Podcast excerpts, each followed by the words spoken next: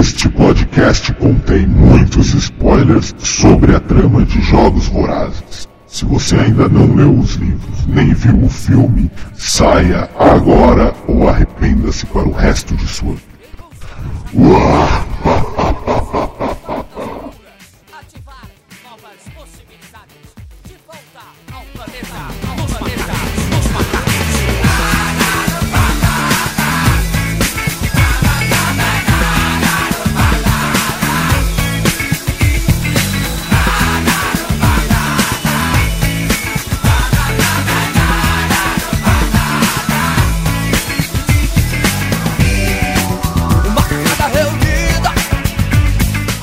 Fala galera, começando aqui o primeiro podcast do Supernovo. E vamos falar hoje de Jogos Vorazes, o filme e o livro. E eu queria apresentar quem tá aqui comigo para participar. Vamos começar pelo Leco. Leco, boa noite. Ah, boa noite, bom dia ou boa tarde, dependendo do horário que você estiver ouvindo o podcast. E a ti? Sempre ilustre. Rampini, então, Rampini, vai, se apresenta. Oi, gente, eu sou a Rampini. Pronto. Essa foi a pior apresentação que alguma vez eu ouvi. Pedrão, como é que você tá? Eu tô muito bem, obrigado. Eu sou o Pedro Luiz, eu escrevo no site há quase um ano. Parabéns pra mim. Parabéns pra você, Pedrão. O site nem tem um ano ainda, como é que você escreve há mais de um ano? Pô, eu escrevo há mais de um ano, na verdade. Há mais de um ano. Pedro é uma pessoa positiva. Tá Falando em um ano, o site faz um ano dia 17, que dia é hoje? Dia 16, 14. 14. Olha, o, o site faz um ano na terça-feira. Meu Deus, eu já tinha esquecido. Pois então, hoje a gente vai falar de Jogos Vorazes, como é o o Éder falou, e a gente tem uma convidada diretamente do Dominação Distópica, que é a Regina. Como vai, Regina? Oi, gente, eu vou bem, vocês? Eu sou a Regina, faço parte do Li um Livro, nós somos do Distrito 7 na Dominação Distópica. É, esse é um projeto que se baseia basicamente no literário, mas a gente também indica filmes, por isso estou aqui. É, a gente também fala de quadrinhos, a gente quer mostrar para o público tudo que tiver para ver sobre distopia, que é um tema que está em alta hoje em dia. Eu, eu queria deixar uma. dar um adendo só. Regina, você falhou em não dizer de onde você é, Regina. Como assim, somos conterrâneos, viemos da mesma cidade, você nem pra citar isso, Regina. Ai, mil perdões, falha minha. É, eu sou de Mogi das Cruzes, do Brasil. Do Tem Brasil. gente aqui que não é do Brasil, né? Tem gente que não tá falando do Brasil. Viva Mogi das Cruzes, é isso aí, vamos então. É isso aí, viva Mogi das Mogi Cruzes. das Cruzes. Nossa senhora. Então vamos lá, vamos lá, é, apresentar os participantes, vamos nessa. Todo mundo já conhece o que é o Dominação Distópica, o que ele faz. E a gente vai começar falando do, do que é os Jogos Vorazes, que estreou esse ano nos cinemas, mas que ele já existe aí há alguns anos, mais precisamente, há, pelo menos no Brasil, há dois anos e pouco, porque ele foi publicado aqui em 2010, se eu não estou enganado, ou 2009, 2009, né? Você não tá enganado? 2009. Foi em 2009, sim senhor. Foi em 2009, exatamente. Ah, o livro se chama The Hunger Games, né, os Jogos da Fome, literalmente, e foi escrito pela Suzanne Collins em 2009, foi publicado aqui no Brasil. 2010, Pedro, desculpa. Olha aí, tá vendo? Tá vendo? Eu 2009. tô tentando fazer um negócio direito aqui e não consigo. 2009 foi em Portugal, 2010 no Brasil. Então, mas aí a gente se tá vendo o contexto? Vocês estão em Portugal, eu tô no é, Brasil, pronto. entendeu? Entendeu o gancho? Portugal. Portugal. É pura verdade. Concentra. E, bom, a Suzanne, Suzanne Collins escreveu, ele foi publicado aqui no Brasil pela Rocco, que é a mesma editora que fez que trouxe o Harry Potter, por exemplo.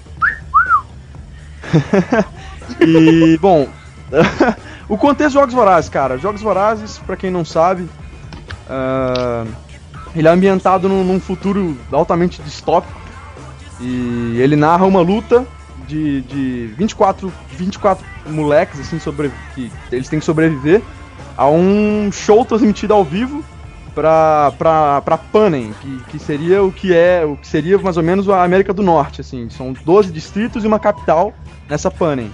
E, e todo ano a capital vai até os distritos, nesses 12 distritos, pra pegar dois jovens de cada distrito, é, uma menina e uma, uma menina um menino, de 12 a 18 anos, né, eu acho. É Que isso? senhor. Isso. E aí eles são levados para os Jogos Vorazes, que é esse reality show que acontece todos os anos na capital. E, e é isso que é o, o ambiente e o contexto da brincadeira de Jogos Vorazes, e é isso que a gente vai discutir aqui hoje. Eu quero saber, primeiro do Éder, se ele leu o livro. Eu li sim, senhor. Li o primeiro e o segundo livro. Uh, não quis ler o terceiro porque eu sou um viadinho e não gosto de terminar as coisas. E vi o Somos filme dois. também. E vi o filme também. Pronto. Maravilha. Eu quero saber então, eu quero que levante a mão quem leu o livro. Tá todo Primeiro, mundo com a mão o Éder levantada. levantou, o Éder levantou. Leco, você leu o livro? Li, li os três livros. Rampini, você leu o livro? Eu divido o mesmo sentimento do Éder, lendo o primeiro e o segundo e não lendo o terceiro porque eu não quero terminar. Maravilha. Regina, você leu o livro? Li, li o 3. Maravilha. Então, eu quero começar perguntando pro Pedro, Leco. você que é leu o ca- livro? Eu não li o livro. Tá? Maravilha, hein? Pelo Olha seguinte, quando... Então essa Quando é a hora dos sab- spoilers, é isso? Exatamente. Não, mas eu, eu vi o filme pra mim já tá bom. Olha só, prestem atenção no que eu vou dizer. Quando saiu esse livro dizendo que ia ser uma franquia que ia substituir Harry Potter, eu prefiro não, não, não, pegar. Ficou com raivinha. Fiquei com raivinha, porque eu sou hipster. É, Vamos lá, eu quero saber do Leco primeiro, que foi um dos caras aí que, que mais botou fé no livro, que fez a crítica no site, que você pode, pode ler aí no, no tópico do, do podcast. E ele leu o livro e leu os três, e eu queria saber, Leco, cara, o que, que você achou do livro? O que, que ele tem de legal? Quais são os pontos positivos, os personagens? É, como é que é? Ah, o que eu achei do livro? Eu achei que o livro ele sofre muito por causa, vamos dizer assim, por causa da propaganda em torno dele. Porque todo mundo diz que ele é, como você mesmo disse, ele é o próximo Harry Potter, ou ele é o próximo Crepúsculo, ou ele é o próximo isso, ou ele é o Battle Royale.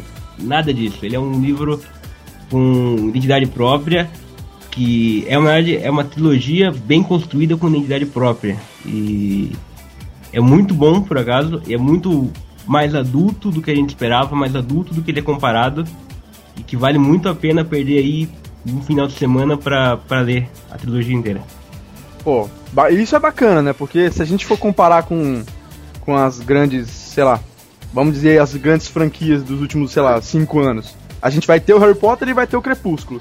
Dentre dessas duas aí, o Harry Potter foi bem, pelo menos, num, num, num- fez um consenso aí da galera, e o, o Crepúsculo divide opiniões aí bem, né? Digamos. Masculino e feminino. Bem por aí. Inclusive Éder, de você leu o público, primeiro. né? É, Não é foi, o opinião. que o- foi, o- foi o que o Leco falou. É um livro muito mais maduro, por exemplo, do que o primeiro Crepúsculo, digamos assim. Entendeu? Não é mais maduro Ah, que isso. todos os crepúsculos, do primeiro ao último.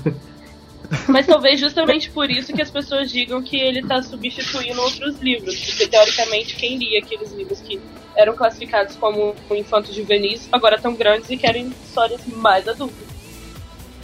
Pode ser que seja, pode ser que seja. Não, não. Regina, você que leu o livro também, que eu. Putz, eu tô o mais perdido aqui porque eu não li essa porra. Mas, Regina, você que leu o livro também e vem do Dominação Distópica, o que, que você achou da ambientação? Os personagens são bem construídos? É um bom livro? É uma literatura fácil pra todo mundo? É legal? É didático? Como é que é? Eu acho que Jogos Vorazes, como não só o primeiro livro, mas a trilogia inteira, ela é muito boa. Porque, assim, é, distopia é um tema que, quando ele é o centro do livro, é difícil para as pessoas, né? Elas não se interessam tanto. É, porque a maioria deles é, é mais antigo. Mas se você pega esses livros como Jogos Vorazes, que trazem isso de uma maneira que a gente queira ler, eu acho que os personagens são ótimos, a história é ótima e vale muito a pena ler. Inclusive, é por isso que a gente escol- escolheu como é, o tema de montagem da dominação distópica com os distritos. Maravilha, é uma iniciativa bacana de vocês e quem quiser conhecer um pouco mais da dominação distópica, no post também do podcast. Rampini, você também leu o livro, certo? Então me fala, qual que é a melhor Katniss, a do filme ou a do livro? Eu acho que a do livro ela me incomoda um pouco por ser a narração em primeira pessoa, tipo, literalmente você ficar ouvindo os pensamentos dela e tal. E a minha personalidade não bate muito com a dela, então eu me irrito por causa disso. Eu não gosto muito de livros que são narrados em primeira pessoa, que eu acho que eles ficam pessoais demais da conta. Tipo, eu começo a me incomodar com o personagem ao invés de me envolver com os outros. Mas eu prefiro a do filme, eu acho que ela manda melhor do que a do livro. Apesar de uma ser baseada na outra, então não tem muita diferença não. Uma coisa que me incomodou no filme, que eu queria saber de, o pessoal que leu, todo mundo, menos eu, né? Eu queria saber, por exemplo, é, no filme deixa claro a parada dos patrocinadores, que eles precisam conseguir é, patrocinadores para melhorar as condições deles dentro do jogo, certo? Jogos Vorazes. É, eu queria saber se isso é explicado no livro, se é, é bem construído, porque no filme me faltou muito isso, eu, eu fiquei sem informação. Eu acho que no livro você tem tanto, tanta informação quanto no filme. Que no livro, como você tá vendo o que a Katniss está pensando e ela o tempo todo tenta adivinhar o que os outros estão falando, o que os o que o treinador dela quer, o que o mentor dela quer, então, tipo, você acaba ficando mais ligado nisso. No filme se passa um pouco direto como se fosse um detalhe. No livro você fica mais ligado, mas não entra muito a fundo, não. Até porque ela tá dentro do jogo. Então não tem muito como ela tá do lado de fora e ver como responder e tudo mais ao que ela tem que fazer direitinho. Você acha isso também, Leco? Você acha que é uma tentativa. Você acha que, que rola uma tentativa, por exemplo, da dela não explicar muito do universo, mais ou menos como fez a, a, a J.K. Rowling no primeiro livro também, explicando, falando sobre Harry Potter? É, você acha que rola uma tentativa, por exemplo, dela aproximar o, o, o, o leitor da, da, do universo sem explicar muita coisa para que ele fique querendo mais saber do que se trata no próximo livro, alguma coisa desse tipo? Uh, mais ou menos. Eu acho que o primeiro livro ele é uma grande isca, principalmente com o tema dos Jogos Dourados do, do jogo em si, para pegar o público, virar fã, cativar para a mensagem dos outros dois livros. Mas o primeiro livro ele bate mais na mídia, em como ela age, em como ela influencia o, o povo e como ela influencia o jogo em si. E então, como a Rampini disse, é mais a gente vê mais pela, pela visão da Katniss. Então ela, explicita mais, ela diz mais que ela precisa fazer isso ou aquilo, ou que o com o Pita na, na caverna para para ganhar os patrocinadores, para ganhar o público e ou então que o do de treinamento dela, o, os pontos que ela ganhou, a nota que ela ganhou de, de 0 a 10, é, ela precisa ser melhor para poder ter mais sucesso. Depois, quem tem, quem tem mais nota tem mais chance de ganhar, mas também é mais visado por outros e coisas do tipo. Bacana. É, porque eu acho que, putz, a gente vai falar do filme mais pra frente, mas eu acho que faltou muita coisa. Eu acho que faltou explicar, faltou ambientar melhor, faltou explicar como é que funciona a parada dos distritos, como é que chegou até lá, só só é, tipo, funcionou meio que filme europeu, assim, ele tipo jogou na tua cara e você tem que aceitar o universo, algo do tipo. Éder, você tem... acha que. Diga, diga, Rampino. Não, só ia dizer que pegando mais ou menos o raciocínio do Leco, que se o primeiro livro é para te puxar pro segundo, pro segundo livro, pro terceiro livro, eu acredito que o filme ele é meio que uma isca também para você assistir, para você assistir, olha, para você ler o livro. Quando eu assisti, eu tinha muita curiosidade de entender várias coisas que não, que não eram explicadas, sabe? Tipo, como que alguém participou 47 vezes, o nome foi parar lá 47 vezes, sendo que tá no 24 Jogos Vorazes. Isso não explica no livro e eu fiquei, tipo, super encucada com várias coisas. E eu fui ler o livro para me responder essas perguntas. Então, o, o, o, filme ele também funciona assim, como uma isca para você ir ler o livro. Acho que o filme ele funciona sozinho, mas ele funciona mais quando você junta as duas mídias e, e aproveita das duas coisas. Eu acho que eu concordo com você, Rampini, porque eu achei o final do filme muito estranho. Então eu queria ler um pouco. Eu queria. Me deu vontade de ler depois disso. para poder sacar um pouco do, do que que rola. O, o, o Éder, você também leu o primeiro livro, né? Eu, eu acho. Li sim, senhor. Li sim, senhor. E, leu... e concordo com o que eles disseram até agora. E concordo principalmente com você. Eu acho que o filme faltou explicar muita coisa. Apesar, eu, eu já sabia tudo. Porque eu tinha lido o livro antes do filme. Acho que a Rampini leu depois. Pelo que eu, eu li exatamente um dia depois. Foi. Eu li antes do filme, eu li um, quase um ano antes do filme. Sei lá, alguns muitos meses antes do filme. E eu também fiquei com essa, com essa impressão. Eu, eu assisti junto com a Jéssica e ela não tinha lido o livro. E em determinados momentos do filme eu tive que explicar para ela, dentro do cinema, o que estava acontecendo, porque ela não tinha entendido. Como, como o próprio exemplo que a Rampini deu, é, por que, que o nome do Gary foi para 70 e tantas vezes no. Gale, sei lá, eu errei o nome dele. Desculpa. É, por que, o, nome dele foi parar 40, é, 70 e tantas vezes no, no pote? É, a Jéssica não entendeu o porquê, eu tive que explicar para ela no meio, no, no meio da sessão o porquê. E muitas outras coisas ao longo do filme é, foram assim. É, só quem tinha lido o, li o livro é que tinha entendido. E várias outras cenas do filme, as cenas do, do presidente é, no jardim de rosas dele com, com o Game Maker, também não tem nada daquilo no livro. E você não tem nem como imaginar que aquilo acontece no livro. É, é, são, são, são pontos adicionais que deixaram o filme interessante. Mas eu acho que faltou muita explicação. É, num simples diálogo se explicava muita coisa que não foi explicada e que pode funcionar como uma isca, mas pode não funcionar como uma isca e afastar as pessoas.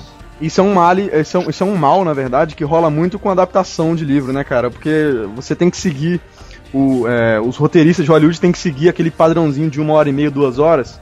Então ele tem que cortar, às vezes acaba cortando muita parte importante para construir o universo e a trama de um modo geral, por exemplo, como estava no livro. E aí o filme acaba cortando e, porra, é, é complicado. Eu, por exemplo, eu tô meio perdido, não sei se eu leio. Eu quero ler para poder entender, para ir para quem sabe ver o próximo depois. Eu não sei se leio a trilogia de uma vez, ou tô, eu tô perdido, assim. E sair da sessão, por exemplo, sem, sem, sem sacar algumas coisas. O Pedro disse que ele não sabe se ele lê e tal. Se alguém que tá ouvindo tá na mesma dúvida que ele, se lê só para tirar as dúvidas e tal, eu acho que se você lê para tirar as dúvidas, dúvidas, que foi o que eu fiz, você vai acabar gostando porque é, é um livro interessante. É. Independente disso, se, se é para tirar as dúvidas ou não, eu acho que todo mundo devia ler, porque é, colocando os prós e os contras na balança, eu acho que o livro é muito mais interessante que o filme. Sempre é, na verdade, né? É, não, não diria que A gente sempre. tem que entender com duas coisas difer como duas coisas diferentes. Acho que essa discussão que o filme nunca vai ser uma adaptação perfeita, que o livro é sempre mais interessante a gente tem que entender que são, são duas coisas diferentes e que eles têm ganchos diferentes e maneiras de te agradar diferentes. Exatamente. Concordo. São duas mídias, né? A gente não pode ficar Exatamente. comparando.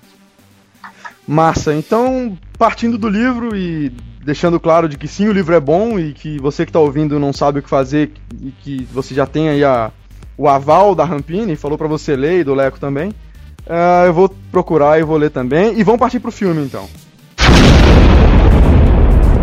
Beleza. Ó, só uma coisa. Se você ler o livro e não gostar, você pode me mandar um e-mail depois que a gente conversa. Na porrada. Cusão. Pera aí, então a gente tem aqui, a gente acabou de criar um defensor de jogos vorazes, é isso? A gente acabou de criar, achei que a gente já tinha criado. Tá rolando muita comparação de, de jogos vorazes com esse Battle Royale, que é aquela obra japonesa lá que tem mangá, livro, é, tem Filme. tudo. E tem o filme, e obviamente o filme. Que estão comparando, que é aquela mesma temática, do- que é justamente a temática de, de, de colocar todos contra todos e só sobrar um. Que na verdade no Battle Royale é um- uma escola com, com, com alunos, e nos Jogos Vorazes são, é, tem esse contexto dos distritos e tal. Eu acho injusto comparar. Obviamente que a Suzanne Collins teve, teve influência do Battle Royale. Eu vou falar que não é mentira. Teve, teve influência sim. Mas é quem que não tem influência hoje, na verdade, né? Tem que ter, ela pegou e adaptou, fez um universo, criou uma mitologia e saiu Jogos Vorazes, que dá sim pra aproveitar muita coisa, assim. Esse negócio de ficar comparando com Battle Royale é hiper errado. Eu concordo com, com a parte da não comparação, até porque é, a única coisa mesmo em comum que eles têm é essa ideia de que existe um, um- uma competição entre onde jovens vão se matar. É, fora isso, o, até o, a, a pegada do livro e do, do Battle Royale eles são diferentes, porque o, o, Muito diferente. o mangá, o eu li o mangá só, não li o livro e, e vi o filme. O, o mangá é muito mais gore e fetichista, por exemplo, e do, da morte em si do que o, o Battle Royale- do que os Jogos Vorazes. Os Jogos Vorazes é muito mais é, muito mais uma crítica à sociedade, à mídia, é, aos poderosos e coisas do tipo, do que o do que o do que o mangá, o mangá japonês, porque o mangá é mais sobre aquela aquele jogo, começa ali e acaba ali, não tem muito muita influência do mundo onde ele está baseado. Diferente dos Jogos Vorazes, que é muito mais do mundo do que do jogo em si. Aí a Rampini, o Éder o Leco falou, falaram que, que tem problema de universo. A gente vai saber agora o porquê desses problemas, por que que você tem que ler o livro. Porque justamente o filme que foi lançado agora em 2012, com direção do Gary Ross, e que tem Jennifer Lawrence no elenco, tem Woody Harrison, Jogos Vorazes, que lançou esse ano pela Lionsgate, tem problemas sérios e é isso que a gente vai discutir agora, certo? Certo, sim, senhor. Então vamos nessa. Eu, eu, eu vou começar abrindo a discussão pelo seguinte. Não saquei o universo, já falei, não, não, não, não, não consegui comprar direito a história do universo, porque pra mim faltou informação. Começa por aí. E, e um filme não pode se sustentar, por exemplo, ele tem que se sustentar por ele mesmo, ele não pode ter, não pode exigir do espectador conhecimento prévio de nada. Então, faltou informação pra mim, eu queria saber do Leco, porque ele gostou do filme pra caralho e tá aí a, a crítica do cara pra todo mundo ver. É, que, que informação que faltou? O que, que você não entendeu? Ele já Cara, falou, por que ele não exemplo, entendeu. como eu te falei, a palavra dos patrocinadores, eu achei que faltou, porque é uma coisa muito interessante, cara. Pensa você, ela tá. A Katniss Everdeen, né? Que o filme se passa a partir do- do- dos olhos dela. Ela, a gente acompanha ela e o Pita, né? Que é o, que é o molequinho do Ponte pra Terabit lá, que esqueci o nome. é, É o Josh. e, e- o Josh, exatamente.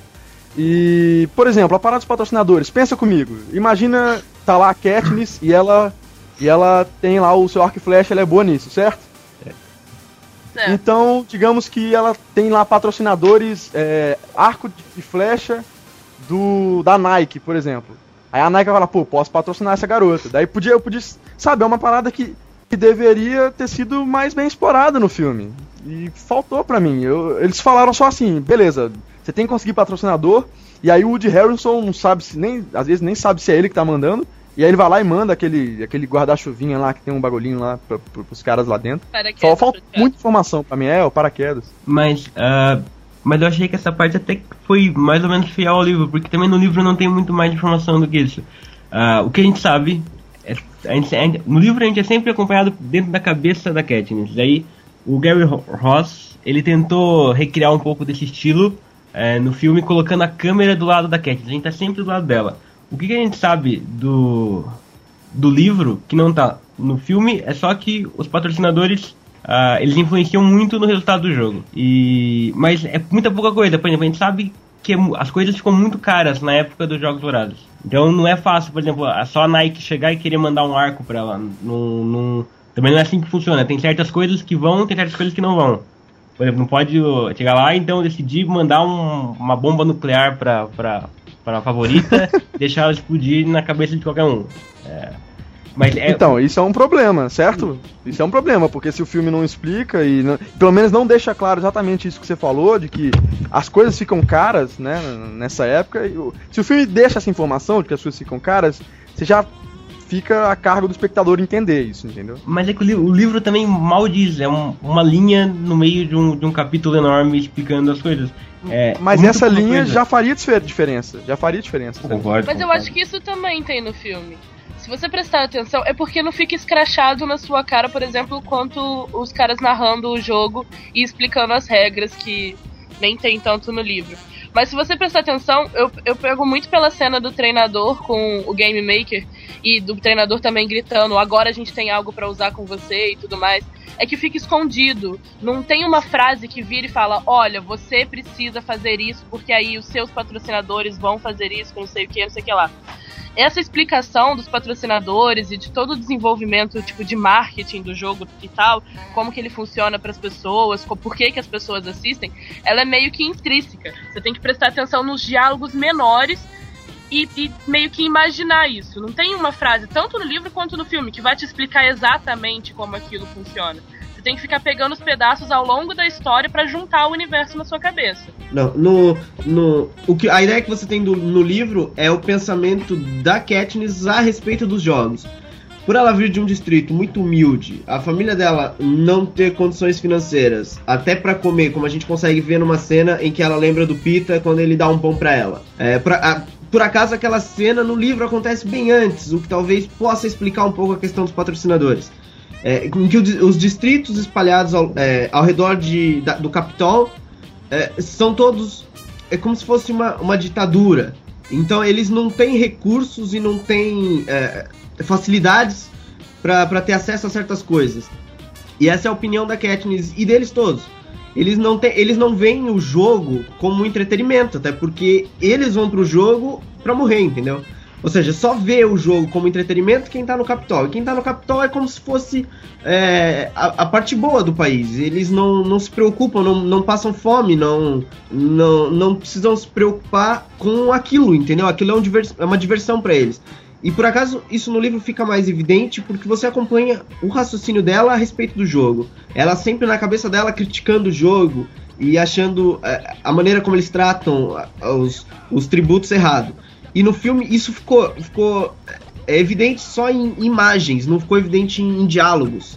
E talvez por isso é que você não tenha tido essa ideia. O exemplo que tu deu do da Nike mandar lá um arco e flecha, isso é, seria impossível. Isso nunca aconteceria, até porque é, quando ela recebe uma sopa para dar pro Pita, aquilo é como se fosse ouro, sabe? Aquilo custa muito caro, entendeu? Imagina o quanto custaria um arco e flecha para um patrocinador é, que às vezes é de algum distrito, entendeu? Não é do Capitol. E isso é, é o que diferencia o pode ser um, um, um, um prêmio como um arco flecha da Nike, como você disse, e o que é uma sopa. E essa é a diferença que você entende no livro e não entende no filme. Eu, eu entendo do seu ponto de vista. Eu, se tiver, não tivesse lido o livro, teria esse mesmo ponto de vista. Ah, então chega lá um cara e manda a arma que ela mais precisa, porque sabe que ela precisa de um arco flecha, e pronto, tá feito. Ela vai ganhar o jogo. E ela é a mais popular e a empresa do cara vai vai vai fazer sucesso porque apoiou a vencedora do jogo, entendeu?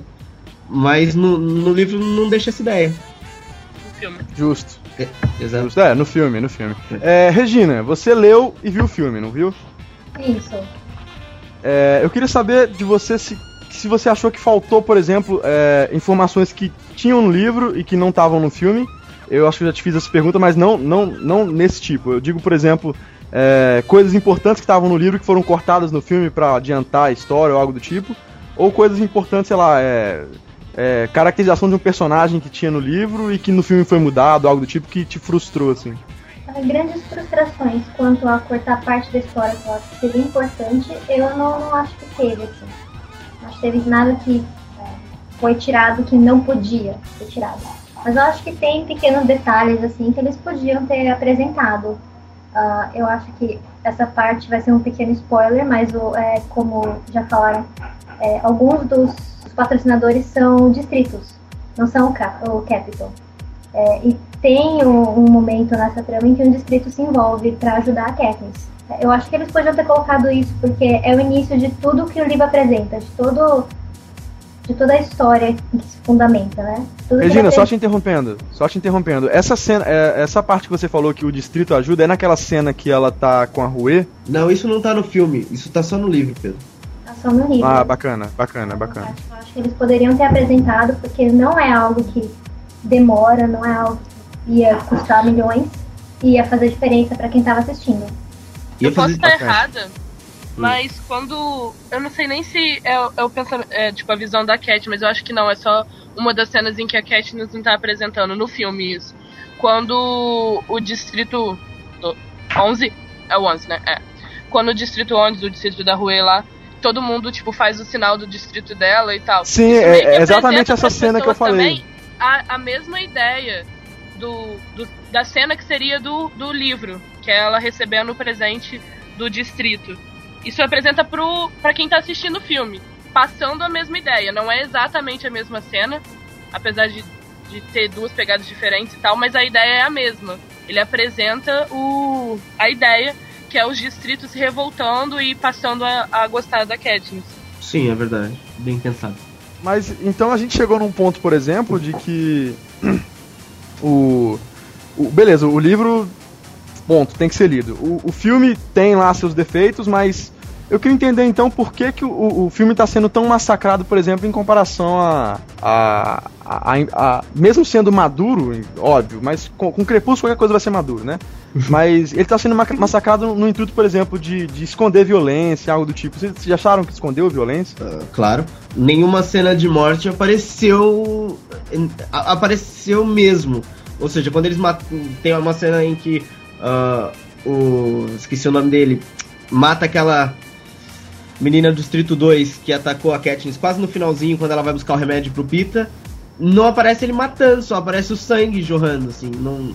Mas isso foi para conseguir a, a classificação etária de até 12 anos, se não me engano. De acima de 12 anos, se não me engano. Um filme, um filme com, com uma, com uma, uma censura de 18 anos já é um filme fadado ao fracasso, a não ser que ele tenha um, um orçamento baixo. É, agora, Sim, um filme sim. milionário como esse tinha que conseguir de alguma maneira uma, uma faixa etária menor, que é pra atrair público. Eles não iam gastar 100, 150 milhões de orçamento pra fazer um filme com, mais, com uma censura de 18 anos, nunca. E, Isso até senti tá tanta virando falta gênero, de né? sangue, não. não, de sangue não, mas das cenas em si, é, não é que Mas, eu senti exemplo, falta, A mas... cena que você tava Mas falando, o- a cena o- que o trash do Distrito 11 bate a cabeça da Globo do Distrito 12. Exato. Mas, Pra mim, Rampinha, eu isso que você falou. dela, pô. Fiquei triste, ela é. Isso que você falou, Rampini, de, de não sentir falta de, de, de sangue, de violência.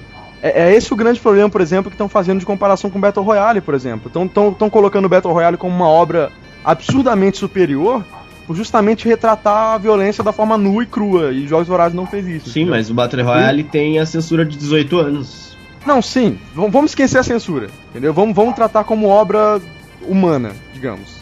Que, que vai te dar a reflexão, que vai, vai gerar discussão e algo do tipo. O, o, o, o, o Jogos Vorazes está sendo encarado como mais um filme para adolescente. Assim, e o Battle Royale não, entendeu? O Battle Royale tá, tá transcendendo um pouquinho isso daí. Ah, mas Justamente Pedrão, por causa disso, por esconder. Mas, Pedrão, é, eu acho que isso acontece por causa, justamente por causa da diferença é, entre a abor- a abordagem das duas obras. O Battle Royale é uma obra única, funciona ela sozinha, e justamente é, é fetichista, é gore, e é esse o foco dela. O foco dela é a violência. E, e a que ponto um ser humano chega, a que ponto o ser humano. O que o ser humano faz para se defender ou para sobreviver e coisas do tipo. Já o, os Jogos Vorazes, a violência não é o foco da série. É, o foco da série é justamente a, não a violência física, mas vamos dizer assim, a violência ah, Psicológica. psicológica, a violência social que o, o governo fascista, como é o governo do Capitólio, faz com o, o seu povo, faz com o. Ele tem muita manipulação. Ju- É essa, esse é o foco dos Jogos. O- A violência em si é, é, não é não é o ponto principal, não é aquilo que a série foca. Querer comparar o Beethoven com o Iron Maiden e dizer, ah não, que o Iron Maiden toca uma música muito mais pesada que o Beethoven. Exatamente. Os dois são música e não dá pra comparar. É a mesma coisa os os Jogos São Vorazes. diferentes. É, não dá pra comparar os dois. Por isso, pá, eu, eu acho que a violência não fez muita falta. Eu até achei aquela cena da cornucópia, a primeira, quando eles saem. Eu achei que, que a, a ideia do Gary Ross de fazer aquilo meio surreal, meio psicodélico, uma coisa mais ou menos do tipo, eu achei muito bem pensada pra ludibriar a, a, a censura um pouco, ter um pouco de violência, mas ser ainda a- aceitável pro público do- dos 13 anos. Eu achei que por acaso eles foram bem, bem fiéis nessa parte. Acho que eu fui convencido, né? Acho que eu fui convencido e. E esquece as comparações com Battle Royale, viu? Foi mal, desculpa. não, mas eu acho que tem tudo a ver, tem tudo a ver sim. Eu acho que, pensando por esse lado, é a coisa de vender duas artes diferentes, né? Não- não é bem por aí. Agora no aspecto arte, a gente tá falando do filme, mas continua debatendo a mistura do filme com o livro. Pedrão, meu querido, o que é que você achou do filme como filme? É, Pois é, foi. fotografia, atuação, essas merdas todas. Vamos lá, atuação. Jennifer Lawrence. Eu, eu- se eu encontrar essa mulher na rua, eu só saio de perto dela com polícia. Ela vai ganhar o E- Oscar ou não? Ah, cara. eu, eu sou Essa muito fã dessa nós menina. estamos gravando. Eu sou muito fã dessa menina. Eu- quando eu vi ela em, em Inverno da Alma, eu falei, puta, essa menina vai ter um futuro absurdo. Aí ela foi pro X-Men Primeira Classe, fez a mística, detonou também muito bem, e agora pegou a, a, a franquia Jogos Vorazes e tomou, é dela a franquia. E ela, ela tá muito bem. O molequinho do Ponte pra ter a Beach também não é ruim, eu gosto muito dele, acho bacana. Tem um carisma legal. É. A parada da. Cara, a fotografia me incomodou um pouco, a parada da câmera tremida me incomodou um pouco também. Mas eu acho que foi justamente pra esconder um pouco do sangue, como a, com a parada da classificação indicativa. E. Mas num todo, cara, assim. é, falando do, da, da história, eu falei daqueles problemas e tal, de, de encaixe de universo, mitologia que eu não entendi, mas o filme como um todo ele é bem redondinho, eu achei bacana. O final achei meio broxante, mas o filme é bem redondinho, acho que vale, valia muito a pena ir, por exemplo, no cinema. E efeitos especiais, o que, que você achou? Eu achei meio fraquinho. Bacana também. Achou? Ah, achei- eu, achei, eu achei bacana porque não, não, não precisou muito. Eu acho que não. Não é um filme carregado de efeito especial. Mas quando, quando precisou, eu acho que hum, ficou assim, devendo. Aquela cena em que, o, em que o Game Maker é trancado na sala, logo no final, o chroma key ali tá muito mal feito, tá até desnivelado, ele parece flutuar em cima da sala e tal, né? Mas. Ah, eu queria salientar só uma coisa também, cara. Como é que é o nome daquele. Porra, aquele cantor que tava no filme? Lenny Kravitz. Cara, o que que esse cara tá fazendo ali, velho? Ele, é- ele não consegue atuar, ele é um. Nossa, velho. O engraçado, do céu. o engraçado é que o personagem dele no livro é, é de certa importância. É É, muito importante. é, é de muita importância. E ele não conseguiu passar isso no filme. Ele realmente não conseguiu passar. Foi uma Aliás, das coisas que me, que me surpreendeu no livro, que eu, É. foi um dos pedaços que, que o livro me passou muito mais que o filme. Exato. Aliás, é, cortaram muitas e muitas cenas de diálogos entre os dois, entre a, a Katniss e, e o Sina. E no, no filme, não é? E no livro, aquilo, a- pelo menos no meio do livro, aparece mesmo com fartura. Eles conversam muito e, e interagem muito. E acho que não, não tentaram fazer isso porque o Lenny Kravitz não ia dar conta da coisa.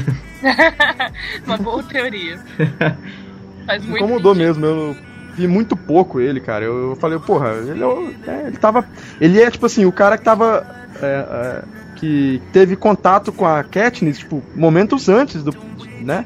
Sim, ele é. Ele Então é... tinha que ter mais importância. Sim, é um personagem muito importante. No, no segundo, no segundo livro, então, é, é ainda mais importante. Mas vamos ver como é que eles vão fazer. Eles podiam trocar o ator.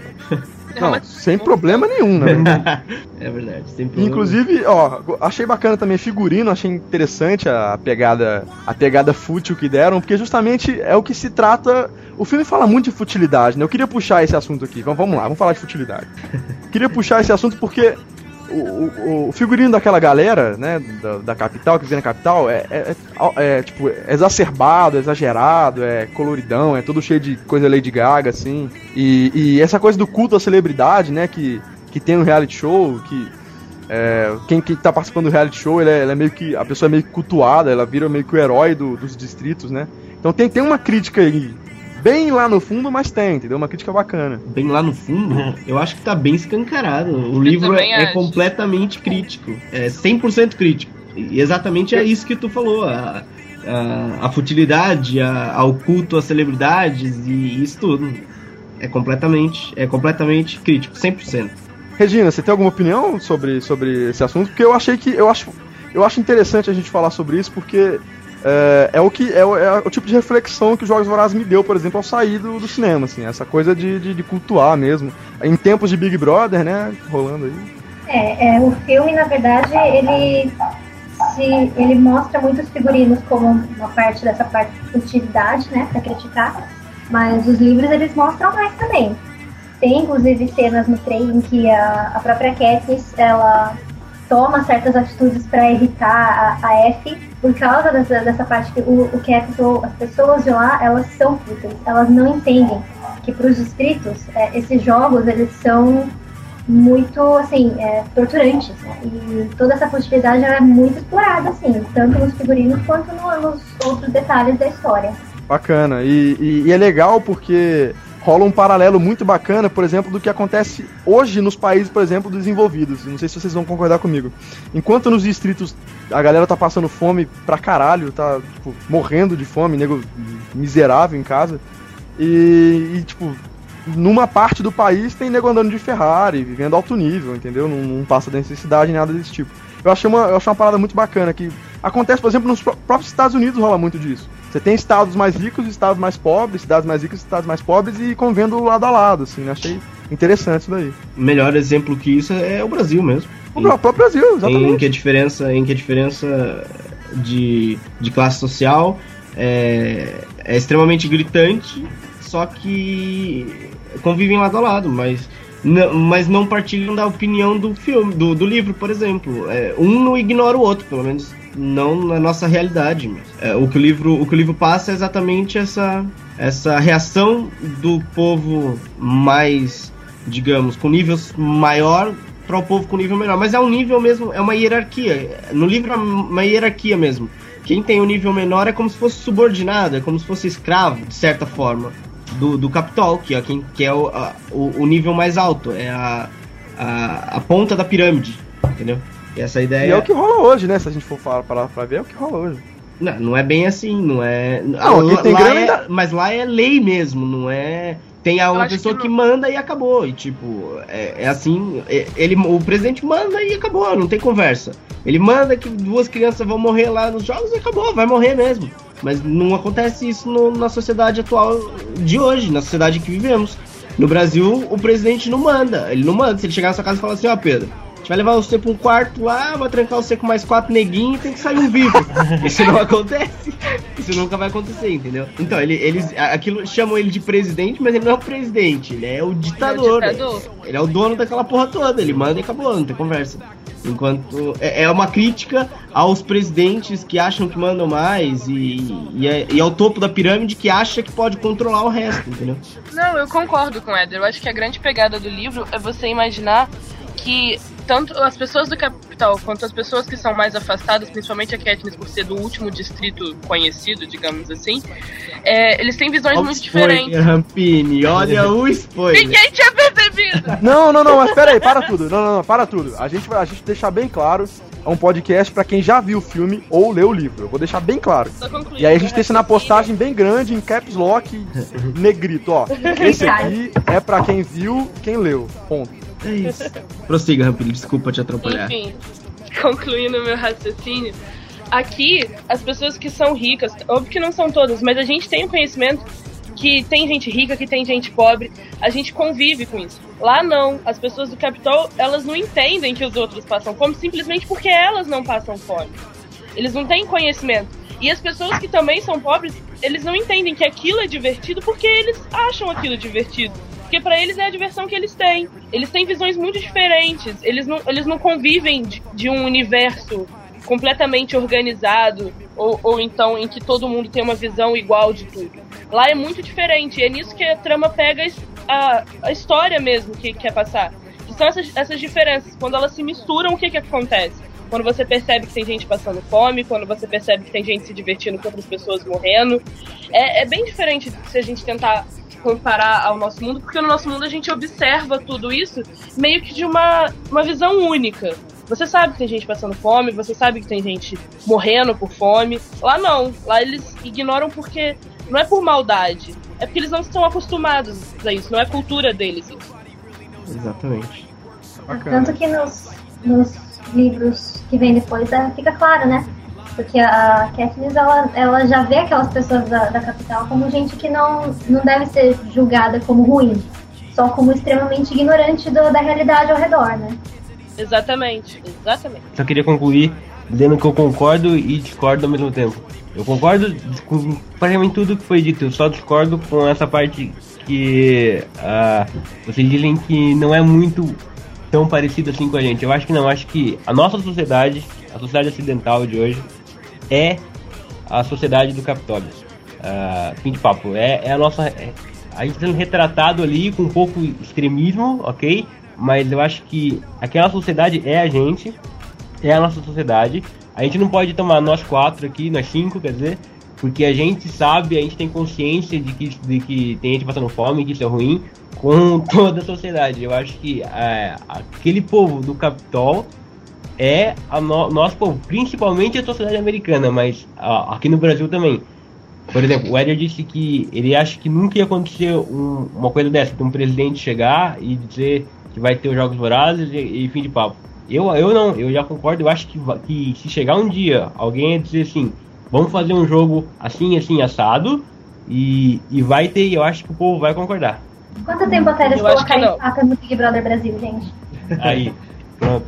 Eu acho assim, eu acho que e, se um presidente chegar, por exemplo, e dizer, a gente vai fazer uns jogos vorazes, mas não vai ser nenhum de vocês, vai ser aqueles lá daquele país que vão participar, aí o povo aceita. Quando- Olha só, Exatamente. um- só pontuando o que a Regina falou aqui, você prestar atenção, acho que foi na última ou na penúltima campanha do Big Brother, foi liberado você bater nas pessoas. Antigamente não podia, hoje em dia pode. E, e não, e não Olha aí, rolou ó. porrada esse ano? Eu não assisti o Big Brother. Não, não rolou. Desde que liberou, não rolou. Que Mas merda. antigamente quase ia. Que merda. Não, pior do que saber que não rolou porrada é saber que a Rampini anda assistindo, que absurdo. Você pode assistir isso. Não, gente, aqui em casa Big Brother é um assunto muito sério. Fica 24 horas a televisão ligada, sério. Ela é carioca. Da minha mãe. Pô. Regina, você acha que dá pra rolar um live action então de, de- de Jogos Vorazes ainda esse ano? Esse ano não mais, é Pedro. O Big Brother já acabou. Não, mas não tem mais esse ano, Regina? Ainda não tem mais um. Esse ano não. É uma vez, é uma vez por ano, graças a Deus. A Regina também vê. Todo, todo ano. A gente tá cada vez mais flexível moralmente, então não deve demorar muito pra começar a colocar mais absurdo, não. Já tivemos o, o estupro, entre aspas, porque até hoje eu não sei se foi ou não, porque eu não assisti. Não foi. Mas, então, já E tivemos olha aí, olha. Não foi. então, até piorar, eh, não deve demorar muito, não. Então, Rampini. Não foi estupro, Rampini. Não foi estupro. Tá bom. Então é o seguinte, poste aí nos comentários, foi ou não foi estupro? Leco, considerações finais, você acha, o que, que você acha do filme? Você acha que vale a pena? Você acha que é uma obra que vai contribuir pro cinema? Você acha que esse gênero de esse gênero de filme adolescente tá crescendo, tá amadurecendo? Fala pra gente. Ah, eu acho que o filme vale muito a pena, mas eu não acho que ele vai funcionar como é, os principais envolvidos no filme que queriam que ele funcionasse. Ah, o Donald Sutherland, que faz o presidente Snow no filme, ele disse que só topou participar do filme porque ele achava que esse era o tipo de filme que podia despertar a consciência política nos jovens de hoje. Eu já discordo, eu acho que esse é um filme que vai a mensagem dele vai passar batida é, no, principal, no principal público dele, que são jovens. É o filme que o pessoal vai ver vai dizer: Ai, nossa, o pessoal do Capital usa roupa tão legal. Ai, nossa, eu torço pra Katniss terminar com o Pita. Ai, eu torço pra Katniss terminar com o Gale. Ai, eu torço pra isso, pra aquilo. Entendeu? É um povo que já, na, já tá fútil. E como ele já tá fútil, ele não vai. Desculpa. Ele O não, povo do Capitol. O povo do capital já tá fútil, ele não vai. É, é, o povo do. principal público-alvo, que é essa molecada de hoje, já tá tão fútil, já tá com a cabeça tão, tão vazia, que ele não vai pegar a mensagem do livro, do, do filme, e não vai converter isso em algo produtivo. Não, mas se, se, se eles não, não forem converter em algo positivo, a gente converte aqui. Pronto. Éder, eu quero. fala, fala aí, concorda, discorda? O que, que você acha do que o Leco falou? Bom, eu concordo com o Leco, eu acho que é, ele diz tudo. é, o, tipo, o filme foi feito comercialmente e não com a intenção de que o livro foi feito. É, em nenhum momento o filme tenta realmente passar a mensagem com, com 100% de, de consciência. E, e realmente vai passar batido. O pessoal não quer nem saber se aquilo é real, se aquilo é, é, é legal, se não é, se, se o jogo é bom, se não é. Eles querem saber se a Katniss vai ficar com pita no final e pronto. A adolescência é assim. Ninguém na adolescência vai querer entender o que acontece. Já no livro você é mais ou menos obrigado. O livro te puxa para aquilo. É, foi feito pensando naquilo, na, na mensagem. Por isso o filme em nenhum momento vai, vai conseguir isso. Vai ser mais um sucesso adolescente. E daqui a 10 anos, prepare-se para o remake, porque ele vai ser feito. Ah, meu Deus, você fala de remake, eu fico achando que vão fazer de Harry Potter. Ah, mas, mas já faltou muito mais pra fazerem o, remake de, de Harry Potter. Já daqui 5 anos, 6 anos, estão fazendo aí o Só, remake. só um adendo então do Jesus. Harry Potter. Um bolão aqui. Quanto tempo é, leva pro remake do Harry Potter? Sete anos. Depender de mim, nunca. Jamais. Never. Eu Ai, coloco- não, vamos trocar eu o coloco- Eu não sei, mas 3D talvez, hein? 3D, hein? Uma conversão, hein? A Regina, Ó, aí, aí, a Regina colocou na roda aí, conversão 3D. Se Não, for, acho que 3D vem antes. Se Depois for- vem o remake. se for um 3D igual Star Wars, eu tô de boa. Não vou pagar pra ir no cinema outra vez, não. Mas que eles mudam de mídia, eles mudam. Vai rolar uma série, vai rolar alguma coisa do tipo. Caralho, série, velho. Eu tenho medo dessa porra virar série, Jesus. Não, eles, Eu- eu eles tenho- têm que mamar de algum lugar. Tem que fazer Vou profetizar que eles vão conseguir convencer a JK, se não escrever, a pelo menos, tipo, liberar pra escreverem e produzirem uma série dos marotos. Estou profetizando isso. Ô, ô, ô, profeta, então fala pra gente. O que, que você achou? O que, que você acha? Você acha que é uma obra que vai contribuir? Acha que todo mundo deve ver? Acha bacana? Você acha que a história envolve coisas além de um par romântico e coisas reflexivas? O que, que você acha? Eu acho que sim. Resumindo o que o Éder e o o Leco falaram, basicamente a galera que tá fazendo o filme e que escreveu o livro queria que a gente agisse como os rebeldes de Panem, mas nós somos a galera do Capitol e estamos preocupados só se a Katniss vai ficar com quem ela vai ficar, que eu também não sei, tô nervosa por isso porque eu não quero ler o terceiro livro. E eu acho que você deve ler sim, porque o livro é bom, e se você deve assistir sim, porque o filme também é bom. Não diria bom, diria assistível. Ah, eu Regina. gostei do filme. Não, ele é não, assistível. é bacana, bacana. Não é, não é um Homem de Ferro 2, mas pronto, sério. É, não dá pra levar a sério, não dá pra levar a sério quando o Pedro diz que é assistível, porque ele acha Homem de Ferro 2 um filmaço. Então, ignore o Pedro. não ouviram opa, nossa discussão eu do Homem quero de Ferro saber- 2, gente. Eu quero saber quem é que vai discordar de mim. Eu só queria saber isso. Que o Homem de Ferro 2 é o melhor filme ever de super-herói. Só isso. Não Então falei que é mais Ever. uma Não falei. Ever, eu falei da Marvel. Pior filme da Marvel. Não, então, isso é um assunto para um outro podcast, tá bom? Presta atenção. Pronto, pronto. Presta atenção. Outro Tá aqui embaixo foi- se foi estupro, estupro ou não.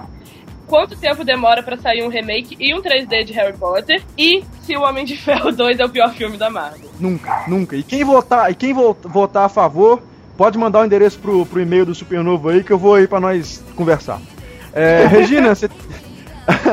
É, acrescenta pra gente o que, que você acha, o que, que você achou que. que você que, é, que vem do Dominação Distópica e que obviamente deve ter gostado e que se identifica mais do que todo mundo aqui com a história, você acha que é uma boa, tem reflexão bacana, acho que todo mundo deveria ver, o que, que você acha? Eu acho que o filme por si só, ele não vai despertar a consciência política em ninguém. É, é como já disseram, né? A gente tá, mais import tá importando mais pro pessoal com quem a Katniss vai ficar no final. Mas se essa pessoa que viu o filme se interessar em ler o livro e a partir de Jogos Vorazes for descobrindo outros livros e a partir desses livros distópicos ou não, ela for descobrindo que tem alguma coisa errada, que ela pode fazer alguma coisa para melhorar, o filme fez a parte dele. Ele falou, existe isso, vai lá e pesquisa. Agora a gente tá aí com a dominação distópica para mostrar o, o que mais tem pra ver. Legal, então fica a dica aí pra quem não conhece, Dominação Distópica, de novo. A gente vai além da parada, além do que é o filme, além do que é o livro. Dominação Distópica tá aí pra isso. Éder, meu querido Sim. host e dono do Supernovo, você, você é o dono, né? Você seria aí o poderoso chefão da parada, é Sim, isso? né? afinal saí tudo do meu salário, por isso eu sou o dono. Isso, exatamente. Então, pô, fala pra gente, por exemplo, como é que o- a- as pessoas poder, podem entrar em contato com a gente. Bom, vamos, vamos encerrar então essa merda. É, o seguinte, quem quiser entrar em contato, contato arroba supernovo.net, Facebook, barra supernovonet, Twitter, arroba supernovo underline net, é, supernovo no Google vai dar a gente algum lado aí.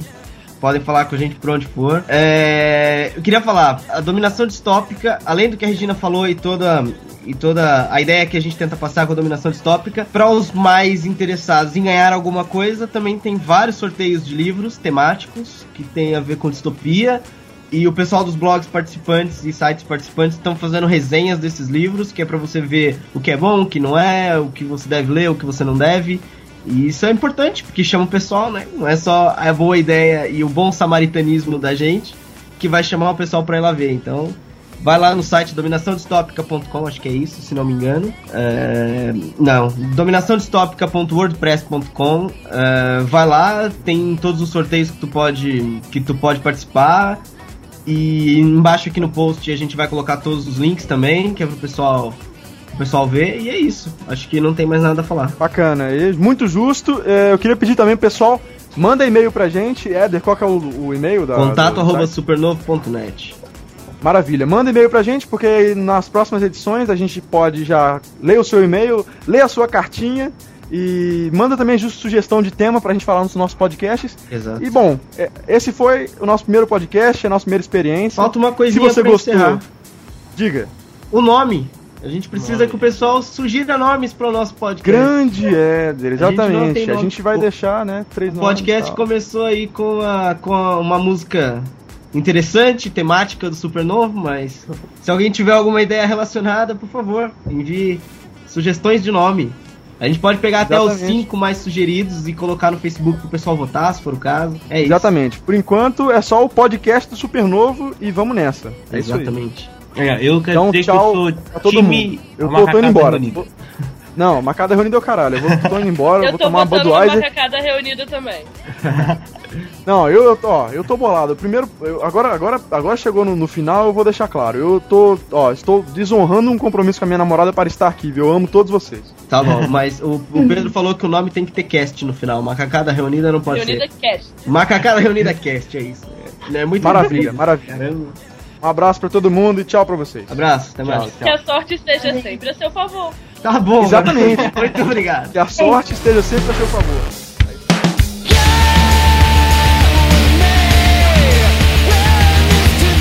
Fala galera, se vocês gostaram do nosso primeiro podcast, fica ligado no nosso Twitter e no nosso Facebook, tá aqui embaixo no post. Que no comecinho da semana, antes dos Vingadores, a gente vai fazer um podcast especial é, falando tudo sobre o filme. Fica ligado então, é isso. Tchau.